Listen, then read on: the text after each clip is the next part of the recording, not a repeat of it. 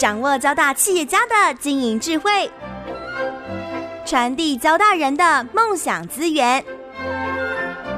交大帮帮忙，帮您找出成功者的制胜之道。欢迎收听由林宏文所主持的《交大帮帮忙》。各位听众朋友，大家好，欢迎收听华语电台《交大帮帮忙》节目哦。那也很高兴，我们邀请到一位目前在国内的创业领域里面哦，他已经应该有多次创业的经验哦。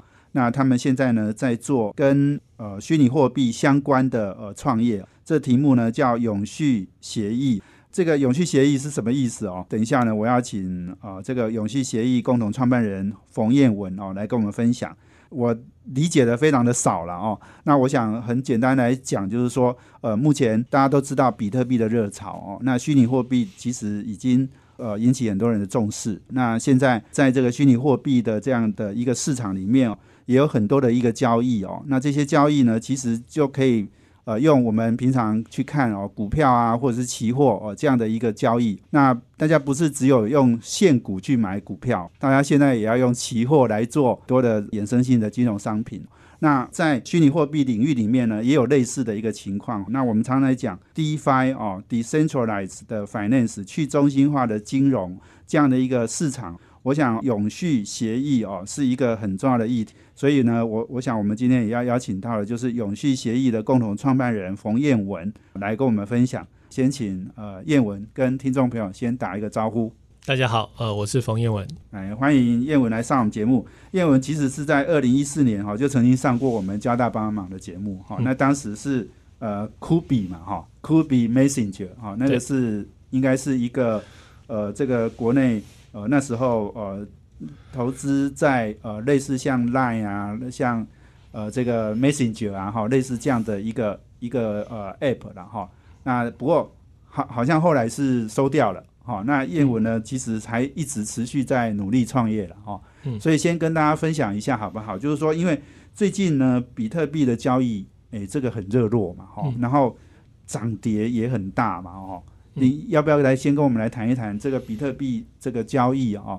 你自己的一些观察，好不好？看看是什么样的现象，或者是大家的为什么越来越重视这个？虽然我在做虚拟货币相关的产品，但比特币我其实不是很了解它的价值。是那我想呃，最近大家关注比较关心比较多，我觉得就是在虚拟货币上，我觉得是一个事情。大环境上，嗯，每个国家都在增发货币。哦，所以热钱很多哦。那不止，其实不只是虚拟货币市场，我想就是金融市场、股票市场已经涨到疯，就是疯掉了。所以虚拟货币其实也一模一样的事情。我觉得纯粹只是钱变多了，钱变多了，大家听到一些消息，想到一些好像很合理的理由，大家就买了。对哦，但是我没有特别觉得比特币就是一个比较像是有些人会觉得说比特币哎，就是不会贬值啊。哦，只会往上，我觉得这都错的，因为他们从来没有经过所谓叫比特币狂跌的时候啊，它也是会狂跌的，所以，所以我就说，这个就是，这是我觉得啊，这没有没有一个东西是永远往上哦。那那我觉得现在只是刚好是大环境下钱很多，所以大家只是在找投资标的，给他一个理由，大家就买了。哦，所以我没有特别长远来看，我并没有特别看多比特币。对对对，刚刚你你讲到就是说，大家没有看过那个比特币狂跌的时候，你其实有一段时间它真的跌得很凶哎。哦，对啊，我们我们在两二零一八的时候吧，我们去呃，我们参加了一个那个像是呃，反正呃那时候币安然后一个很大的交易所，他有投资我们，他们第一个礼拜的时候，他给我们一个五十万美金等值的 BNB，BNB 是币安发的虚拟货币。对，然后 一个礼拜过后，还剩下四成，剩下四十 percent，是哦，然后过来的这个低迷的一年，就是停在四十 percent，该一年。是。哦，那不是 B 不是 B A B 的问题，是整个大盘 Bitcoin，我我我记得从两万从两万跌到跌到个剩三千吧，我记得。是是，所以嗯，我想这个嗯。这不是虚拟货币一定会这样，但我想股市也是会这样，就是都都有高高低低，所以没错没错，所以我不觉得比特币是一个好的避险工具。它的波动太大。很多人现在在吹哦，比特币呃固定数量，然哦，所以就是它是它相对美金不会贬值。错，我觉得它自己的价位就贬到死啊！你你跟那个数量一点关系都没有。对对对，所以讲到就是说比特币的价值哈啊，其实这个跟你在选择就是说要创业永续协议，嗯，这个这个想法有没有关系？可能也没有关系，没有关系，因为我们是你可以呃，虚拟货币只是一段程式，所以有点像我们都是不同的呃不同的方式。虽然我们都是虚拟货币，但是它是不同的方式。比特币它的价值，我们说。曾经有大家有一段时间，你知道一开始开一开始刚开始的时候，他会觉得大家说他要做支付媒介，可是它波动太大了，没有人要拿它来支付，因为它会涨，我就持有它，我根本不想给别人，怎么有可能拿来做支付？或者大家发现后来这个这个想法不对，我后来又经一些波折，但现在大家比较就是比较可以同意它的价值是 store of value 哦，就像金子一样，哦，就像金哦，金到底该值多少钱？没有人说个准，因为金现在也不是所谓储备货币了。说实在，金在外面说实在在银流啊，刚才不是银流，就是大家在买卖金子，其实也很少，大部分都是在金融市场交易。所以，所以说在看价格到底在哪里，没有人知道。比特币我觉得也是类似，比特币不可能成为支付工具，我自己觉得是哦。那这样的话，它就变成是一个 score of value。score of value 就是你相信它，它值，就像你相信金子该有多少钱，它就多少钱。这是我觉得，所以我不是很懂比特币的价值到底在哪里。但如果你看另外一方面，我们做个系统，好，现在有更多的新的区块链的 protocol 或者是或者是新的专案，哦，那我们通常就是会采用一些比较传统的看法，像像我们有自己的虚拟货币。哦，我们虚拟货币就是想办法会从公司未来折现的现金流来估计它的价格。哦，因为我们会呃会有就是不是公司，抱歉，这个专案的现金流。OK，所以我们专案我们是在做一个永续合约的交易所。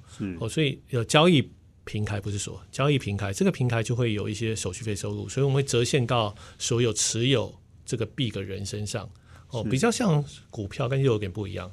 哦，不过因为这个折现关系，所以它就会有价值，是对不对？所以就像一般我们我们评估股票，你有可能你用什么 discount cash flow，你可以算股票大概该该值多少钱。哦，这也是一种估值方式。所以新的专案，我觉得比特币之后新的专案，通常我们都会做一个某一种商品啊，某一种某一种协议，然后来完成某一种。交易或什么东西，那我们就可以从里面抽取出来一个现金流，哦，所以新的专案就很容易，就会比较容易估价，哦，不可能不一样。是是是，我我想这个燕文你在谈，就是说专案哈，跟我们过去对创业的公司好像理解是不太一样，就是说你们做的是专案，不是我们一般讲的公司，公司可能做一个商品，就说现在的这种虚拟货币这个领域的创业，好像跟一般的公司就是不太一样。对，现在大部分大部分人大部分的专案，我们我我我会比较习惯说，我们一个做一个协议，或者做一个专案，是哦，那比较不会说公司，因为公司其实对我们像我们自己而言，我们虽然在我们在做这协议，但其实我们没有很依赖这个公司，哦，就是这个公司其实是因为像我们申请的公司，然后就放在那里而已。哦，那主要大家在链上的互动都是透过。啊，就是透过考问区啊，透过什么？大家没有跟我的公司互动哦。我其实换一个角度，应该不是，应该不是这样讲，应该是说，嗯，为什么传统也要申请的公司？你有一些，你有一些经济活动要做，你想要跟银行开个账户，你想要筹资，哦，你想要发薪水，哦，公司是一个主品，你想跟别人签约，对，好，但是在区块链上，在虚拟货币，在区块链上，哦，你有虚拟货币。你你其实有八成的经济的经济活动，你都不需要，因为我要收款，我就跟人家收虚拟货币就好啦，是对不对？所以类似像这样，所以他拿个这些经济活动，你就不需要公司了。我们今天访问的是永续协议的呃共同创办人冯彦文，那我们休息啊，等下再回来哦，请他继续来跟我们分享哦。我想呃这个呃虚拟货币哈，听起来真的是有一点高深哈学问哦。那我想呃这个我们听众朋友可能可以再让。呃，这个我们燕文兄哦，继续来跟我们分享。我们休息一下，等下回来。这是环宇广播 FM 九六点七。欢迎回到环宇电台交大帮帮忙节目，我是主持人林宏文。我们在脸书上也有交大帮帮忙的粉丝团，可以同步获取我们节目的资讯。那我想二月一号哦，我们阳明跟交大合校，那我们就改名阳明交大帮帮忙。那我们现在节目呢，也在 p o c k e t 上面哦，我们已经也把节目放上去哦，大家可以去搜寻哦，去 download。那我们今天呃邀请贵宾是呃永续协议的共同创办人冯彦文。呃，我们谈的题目哦，当然是在区块链领域哦，虚拟货币领域哦，我想一个很重要的一个呃永续呃协议、永续合约哦这样的一个呃一个概念。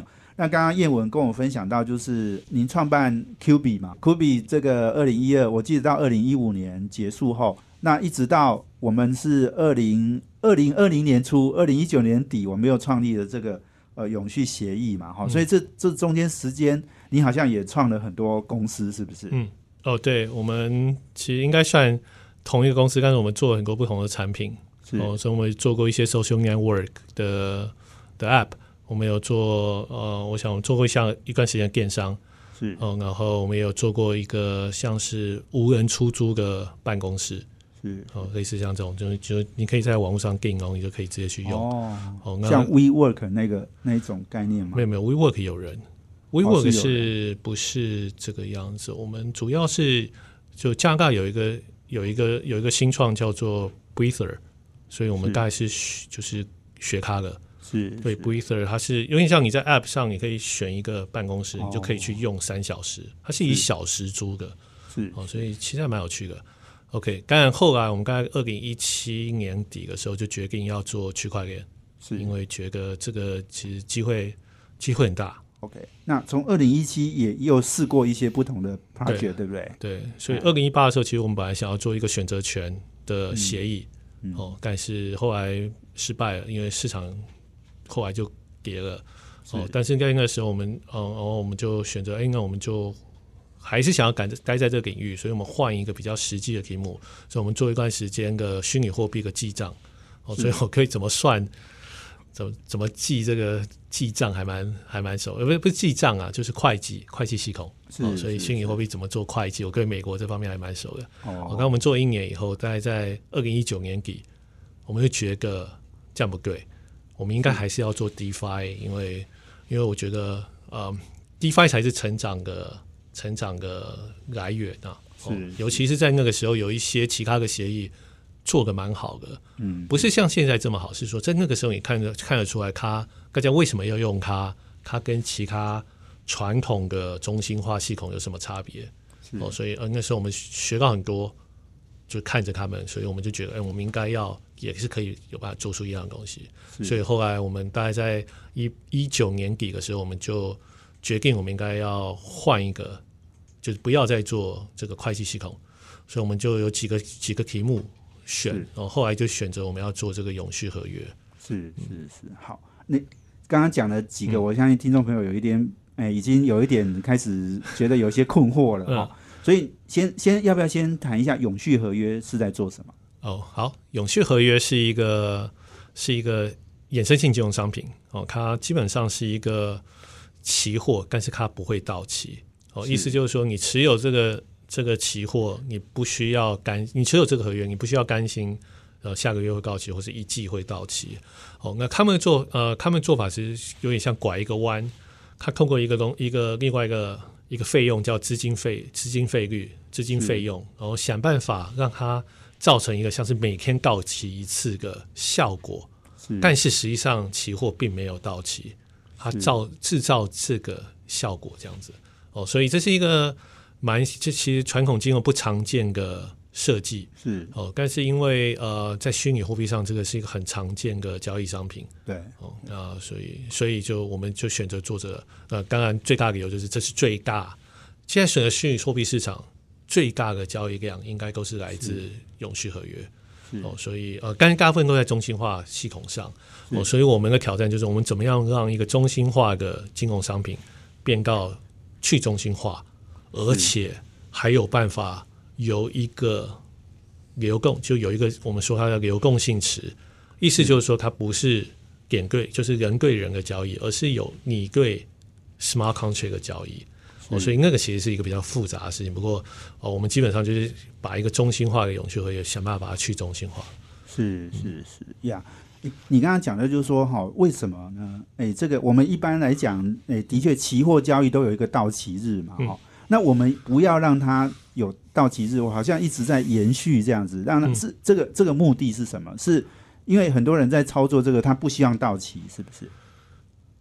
也嗯，对，大部分人，因为到期是一个是一个是一个是一个是一点点麻烦哦，就像传统金融，像期交所他们推出的期货是月跟季。所以月到期的时候，你就要想要换到下一个月，所以我们就远近月要换。哦他们皮子中间可能有价差，所以你可能会啊，就是你有一些操作在那个时候要做。好，那但大部分人其实只想要做多或做空。我说最简单就是你希望你觉得比特币会涨，你把你的筹码压在比特币上，它涨你获利，它赔了你没有。哦，所以这是最基础大家想做的事。所以，嗯。这个远近月的事情绝对会带来一些困扰哦，但用资金费率有点像换另外一个方式解决这个问题，它也是本身有一些困扰。但是如果你只是持有比较短时间，像是几个礼拜哦几天，对这个资金费率对你的影响太小了，所以就没有差哦，所以。这是为什么？嗯，在区其实，在区块链上，反而大家还蛮容易接，还蛮能接受这个商品。嗯，你可以获得倍率十倍、二十倍，有些交易所给给到一百倍、一百倍的倍率。哦，然后你你可以随时进出，而且你可以用同一个结算货币。哦，是。然后有些交易所用 Bitcoin，有些交易所用 USDT 或 USDC，就是美金跟其实稳定币。哦，所以它对交易员都是比较方便。呀，对，OK，所以这个你们做的这个事情，其实也是让大家能够诶，在不管是做多做空，嘿，都可以有更好的工具嘛，哈。对，听起来应该是是这样子。那你刚刚又特别讲到一个，就是说 DeFi 哈，这个你说以前是中心化的交易，现在要去中心化。可是我们一般概念不是虚拟货币，诶，或者是比特币，不是基本上的概念就是要去中心化，好，就是因为。它不希望，比如说我们过去在银行交易都有银行来做中介嘛。嗯哼。可是我们我们虚拟货币已经好像去掉这个中间化了。可是你刚刚讲，好像我们又要再进一步再更去中间化这样的一个概念，是不是？哦，不是，因为呃，它中心化在不同的地方哦，所以比特币它去中心化在所谓的支付哦，所以你今天我要送一个比特币给你，我不需要经过第三人。对我只要在这个网络上送出这个请求，我付出该给的手续费，它就会送到。哦，然后嗯，这是我想这些很大的发明，很大的或者是很很大进步。哦，但是比特币一个交易本身，交易本身就是不是我传给你，而是你知道它会有个报价系统啊，然后我可以说我要多少买，你可以说你要多少卖，我们价格合适了，它就会撮合这个系统。当初比特币是没有办法做得到，因为比特币就是设计成一个支付系统，它不能让你写程式在上面。OK，哦，所以这些那时候有 n g o d 哦，后来倒掉了，因为因为卷钱，因为卷了钱跑掉了或怎么样。就是那时候有一些中心化的交易所，有些还活到现在。哦，不过交易所都是中心化，因为比特币网络就是支付而已。哦，我过来进步到以太坊，以太坊是一个比特币网络，加上你可以在上面做智能合约，智能合呃。智能合约、智慧合约、智慧合约是我就可以写成，就是一般的城市，所以我可以写成之后过来，我们就发现，因为我们也可以在上面做一个去中心化的交易所了。因为有城市，我就办法有办法撮合，是有办法撮合，我就可以做交易所。哦，所以呃，在二零一七、二零一八之后开始，大家就可以做这去中心化，想办法变变成去中心化。但是这一路来还蛮难的，为什么？因为中心化速度比较快。支付本身速度还好，因为现在没有人用过支付。但是交，但是交易本身是一个通常都是量很大哦，所以从以前到现在，中心化交易所都占了大部分的交易量。直到去年，直到去年，去中心化交易所才有很大的成长哦，尤其是现货的，是，所以这有一些历史严格啊。是是是，OK，好，因为我想这个经过燕文这样的解释哈，大概我我想我们听众朋友应该对永续。合约、永续协议，哈，会比较有进一步的了解了。我们休息了，等下再回来，请我们永续协议共同创办人冯燕文哦，继续来跟我们分享。我们休息下，等下回来。这是环宇广播 FM 九六点七。欢迎回到环宇电台阳明交大帮帮忙节目，我是主持人林宏文。啊，我们今天邀请的贵宾是永续协议的共同创办人冯燕文。那永续协议呢，呃，做的呢是呃这个呃，我想在目前哦，呃，我们说呃去中心化金融 DeFi 这样的一个很重要的一个趋势里面哈，我想，诶，我们永续协议应该是一个很重要的 project 啦，也不是公司是计划哈，一个专案计划。刚刚叶文已经分享到，就是说，其实我们要了解啊，虚拟货币这样的一个市场，其实我们或许用我们平常我们最熟悉的台湾股票市场来来对比好了哈，就是台湾现在股市交易其实非常热络哈，我想一天大概都有四千亿台币，那四千亿台币的概念是应该是四五十亿哎美金呐，大概就是十四十五个 B 点的一个交易量哈，每天呐。诶，那我们来看，就是说那个币安哈，这个诶虚拟货币一个非常大的一个交易所，应该最大的哈。最近的一天的交易量也大概是十五个 B 点，哈，就是也是一百五十亿美金。其实大概就是跟台股的交易量是差不多大。好，所以这个听起来呢，台股交易其实哦，有有我我想做过过去这应该说一年半年的时间哈，其实台股交易量其实大幅增加。我我们以前呃这个一天的交易量可能都在。一千亿，有时候最低迷的时候都低于一千亿哈。那现在有四千亿，那这个币安现在的交易量也大概就是台股。那台股在全世界交易量其实也是算大的哈，至少我想应该在前十米以内。对，所以也就是说，刚刚讲的虚拟货币的交易量其实现在是很很庞大的，而且这个看起来也一不断在成长，对不对？好，所以我想这个。呃，燕文他们呃找到这个永续协议这个这个呃市场啊，应该说看准了这样的一个题目来做，我相信是你们一定也是有有想到，就是说这个呃这个呃虚拟货币的交易其实量是会越会越来越大的，嗯，哦，所以你你刚刚讲的就是说，诶，我们现在呃不是只有买卖。比特币而已，哦，有有的可能也都开始做很多的，把呃虚拟货币来当做是这个期货在交易这样，哦，所以这个是不跟我们分享一下，就是说，像现在如果假设币安十十五个 B 链一百五十亿美金的交易量，哈，它大概的比重分布大概是怎么样？哦，我不知道它的比重，但是我可以肯定是永续合约应该是最大的哦，是，然后过来就是现货市场。哦，过来才是其他的衍生性金融商品，像选择权。哦，那嗯，这个我觉得都是历史的演进，就是必然这样子。因为对，嗯嗯，这就算传统金融也是一样，一开始都是现货市场先开始，然后过来有一些简单的衍生性金融产品，像期货，然后过来才会进进步到复杂的衍生性金融产品，像是选择权。选择权其实历史可能只有二三十年而已。哦，然后过来才会又会。更复杂的什么，就是什么 CDP 啊，什么怪什么怪工，就是这一个一个更复杂的衍生性金融产品。所以，呃，虚虚拟货币市场其实也就是复制这个路线哦。所以一开始我们都只有办法交易期货，不不交易现货，后来进入到期货，对，然后过来，我猜下一个很大的成长就会是选择权。哦，等到市场更稳定了，选择权就会开始有，我过来再开始就会有结构性商品啊，剩下其他可以衍生性金融商品。所以我觉得这只是市场进化的过程。但比特币现在的，就是我说整个虚拟货币现在的交易量其实已经很大很大了，就是这不是只有少数人在交，就是在交易的，这其实是一个很是一个蛮大的市场。对对对。所以你刚刚讲说最多的是永续合约，嗯，它的概念就是如果我们现在股票市场就是它是期货的意思，好，最大的量就是就是永续合约，但其实就是用永续合约来做期货的概念这样，对，是是，哎，所以这个这个你们你们当初在创业的时候就已经看到这个这个趋势了，对不对？对啊，我呃，就我们会考虑这个，就是我觉得时间顺序啊，就是你会觉得，嗯，我们。其实中心化的交易所像币安或什么，他们其实哦，其实币安的永续合约也是去年才推出的，他们之前也就交易现货而已。嗯所以呃，永续合约之前最大的是叫做一个 BMax 一个交易所。哦，那我们刚才也在看他，哎，他做的很好，所以我们要做永续合约。但是这有点像时间的进程，去中心化交易所去，其实现在大部分交易所都是做现货，我们其实是少数在做衍生性金融上面，就算是现在。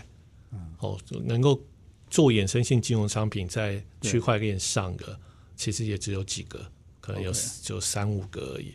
哦我们只是其我们也其中，所以啊、呃就市场会有演进。那我们刚才是希望说，哎，就在去年的时候，我们刚才就决定说要做未来的东西，对啊。是是是，你刚刚讲到就是说，你你说那个最早做那个诶、就是永续合约的那个那个交易所，嗯，叫 BMax，BMax 对对，要不要介绍一下？诶、这个他们做的情况怎么样？哦，BMax 啊、所以 BMax 是一个蛮老牌的，它可能二零一五、二零一六的时候开始的。那我想它其实币安还比它晚。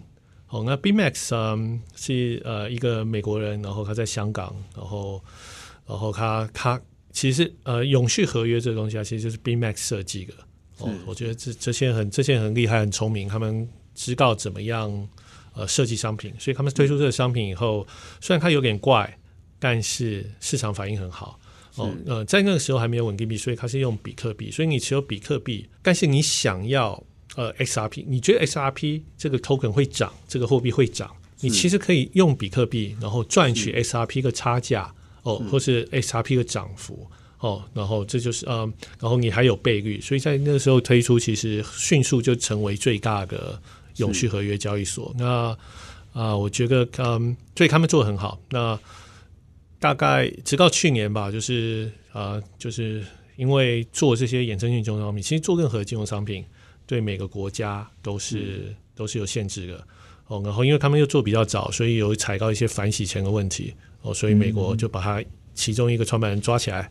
是。哦，所以这个这个交易所就迅速的往下，因为我想大部分的交易员会觉会会质疑嘛，会质疑说，哎，会不会直接被美国关掉这样？哦，不过这个是一个就是所谓的法律风险啊，在这个在这个做一些这种呃虚拟货币交易的时候，中心化尤其会有问题这样。是。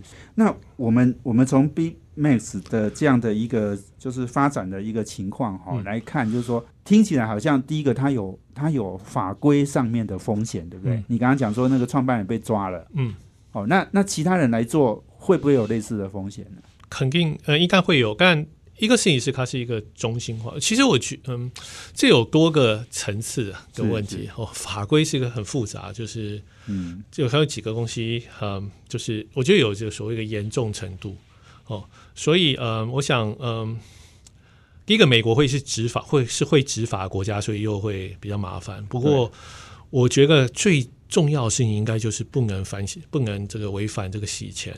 对，哦，所以他们这方面，因为它是一个中心化交易所，所以它这方面，呃，在尤其在刚出的时候，他没有办法，有些可能有些大户他没有办法交代这些钱从哪里来的，没有做好的 KYC，哦，所以就会就会有第一个就会有这样的问题。然后第二个事情是，它并没有挡掉美国，就是嗯通常像我们做的系统。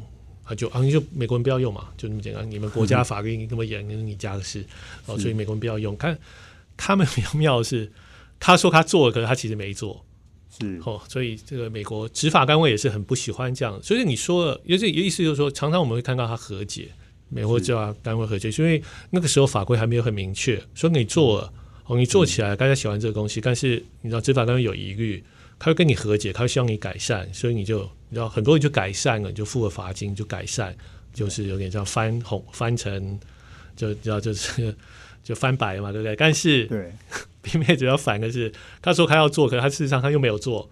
是所以就让让人家更不爽，对，类似像这样。所以就刚刚有一些有些有些不同的看，就是当然 BMax 他有他自己要这样做的原因，是他可能不会觉得他不觉得他影响任何东西，他觉得这是比特币，这是另外一个世界观。就是现在如果我做一个特斯 Tesla 期货。我影响了现货市场，我影响到我影响股票市场，跟我现在可能也更说得过去。但是比特币有点像是一个说在用了用比特币的人，啊、就是另外一个群，尤其还很少的时候，所以他们各有说法啦。那不过法律风险确实是一个比较大的问题。是是是，好，我们今天访问的是永续协议的共同创办人冯彦文。我们休息完了，等下再回来哦。最后一段，我要请他呃继续来跟我们分享哦，这个台湾在呃这个永续协议啊、永续合约这样的一个领域哦，台湾也有很多的创业的诶这个公司啦哦，呃，这个在全世界有算是占有一席之地哦。我们休息啊，等一下回来。这是环宇广播 FM 九六点七。欢迎回到环宇电台阳明交大帮忙节目，我是主持人林宏文。我们今天邀请的贵宾是永续协议的共同创办人冯彦文。那我们谈的题目哦，是在呃虚拟货币领域里面哦很重要的，类似像期货交易的一个，应该是一个标准吧？哈，永续协议哈，永续合约哈。那刚刚呃燕文讲到了，就是呃这个我们永续呃合约哈，这个已经之前有一个交易所叫 BMax，他们后来目前应该还在嘛哈，但是可能交易的情况可能没有像当初那么热络哦。那你刚刚讲到就是说。呃，创办人被抓哦，这个是因为可能违违反了法规哦。那这个这个可能也有跟反反洗钱有一点关系了哈。嗯。那另外呃，我觉得还有一个很重要就是说，呃，这 BingMax 哦，它过去哦，它是用呃比特币在结算其他货币，对不对？嗯。所以它好像它有它的呃本身的一个风险，所以我我们我们这个呃。呃，燕文，你在创办这个呃永永续协议这样的这样的一个新的 project 哈，你你想要解决的是什么样的一个问题？我想解决啊，所以我们提供了倍率。好，我觉得第一个是你可以有倍率，所以一般现在在去中心化的系统里面比较少方式你可以获得倍率，你只有借钱。哦，就是你要交易的时候，你想要做两倍一个杠杆，你没有办法做哦。所以第一个我们提供这个，第二个事情就是倍数杠杆的杠杆对。哦，然后第二个事情就是我们用我们是用 USDC 刚结算哦，所以刚才有讲到哦，就是 BMax 是用 Bitcoin，所以我们结算货币不一样。那呃，结算不货币不一样，其实还好啦，那就就是有选择。但是对交易员而言，他可以今天他想要获得，就是他他可以随时选择他的标的。哦，就是我们平台上假设有十个商品，他今天可以先做 Bitcoin，Bitcoin 他觉得哎涨幅高了，那我就换成以太币，我再换什么？他可以用同一个。如果是现货的话，你就一直要持有不同的币，你要一直在做币的转换。哦，所以呃就会也是会方便比较多。对对对，所以你刚刚讲用美金稳定币这个概念，基本上是用我们平常我们熟悉的美元这样子的一个基础来计价嘛？哈，你刚刚讲。因为比特币它波动太大了，嗯，所以它它这个有时候四万，有时候两万，嗯哼，好，这个用如果用那个来当基础哈，我我想可能很多投资人会疯掉，因为它它这个呃结算的的的币哈，就本身就是已经是波动太大了，嗯哼，哦，所以你你刚刚的讲讲的意思是，嗯，所以 b Max 现在它的它的这种呃永续合约，它还是还是用。啊，比特币来当做是那个结算的货币嘛？他们现在是两个都有，所以他们去年也推出了用美金稳定币来做结算。哦，因为一个事情是二零他们开始的时候还没有美金稳定币，所以应该是 Bitcoin 是唯一的选择。哦，不过啊，其实大部分的交易员他们还就像我们生活在美就是法币世界，所以用法币来看一个赚赔还是容易一点。对对对，OK OK，呀。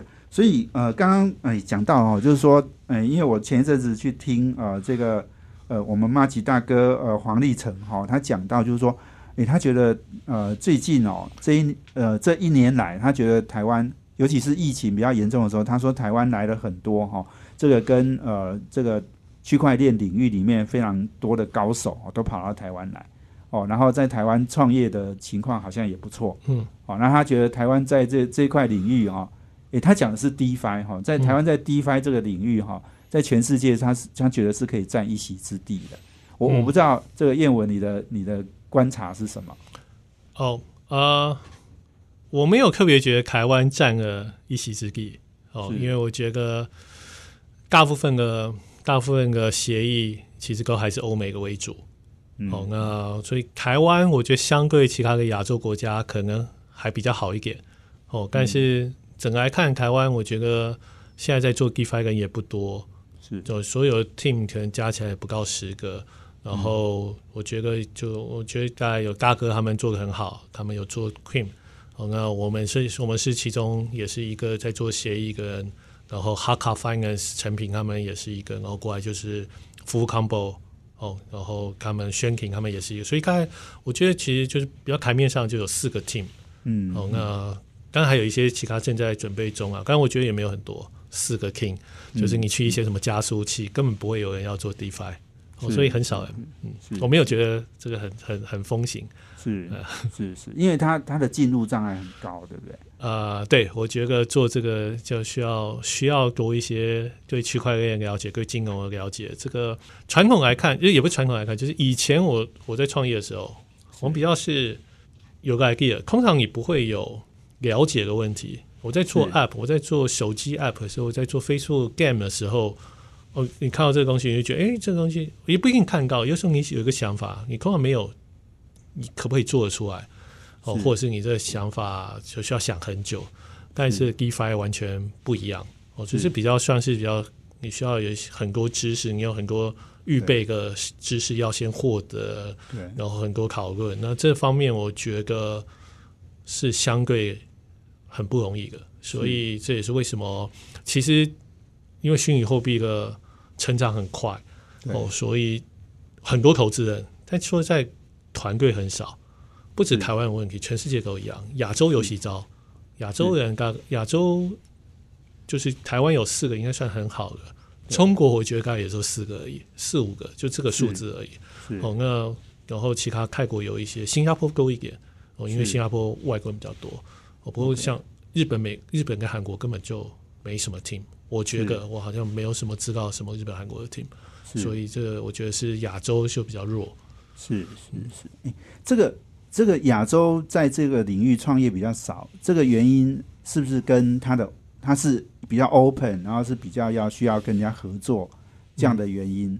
哦对是有因素是有关系的。嗯，对啊，我觉得是这个原因，因为其实虚拟货币中国大陆占了在比特币占了一半以上 hash rate，所以中国其实是比特币大国。是，哦但是是交易的大国，对，交易的大国，中心化交易所三大交易所都是中国人做的。对哦，所以他们有这个需求，他们有交易的需求，但是换到去中心化，换到协议，你比较多是沟通。亚洲人比较习惯，你知道，就是创办人想要做什么，找很多人，找一些人把这个东西做好把它，执行对，执行起来。但是协议多是更特别的想法，然后要跟其他人合作。是哦，呃，这个哦，这是 open source project，你需要经营这个这个社群。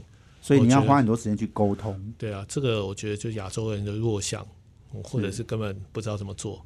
对啊所以这方面我觉得，就连澳洲，澳洲有几个 team 都还蛮厉害的，澳洲人也不多啊，对啊，但就因为沟通是需要用语言呐，哈、嗯。那那而而且大家共同语言一定是英文嘛，哈，所嗯以这个亚洲人在英文上面一定就本身就比较弱了，呃，对啊，会弱一啊点，嗯，是是是，哎、所以你你在这个创业过程里面，你们也是要去花时间去跟大家讲说你们在做什么，然后嗯，也要跟这种这种这个主主流的这些这些人去沟通嘛，对不对？嗯哼甚至你你做出来的东西也是要给人家用的嘛，哈。当然，嗯，对，所以所以就是就是他一定要对你够了解，你要你也要让你的理念能够传达给大家这嗯样子。嗯哼哼，对，所以这个，所以你你刚刚讲在创业，你过去选择的创业的题目到现在，好像这个题目是比较是不一样的。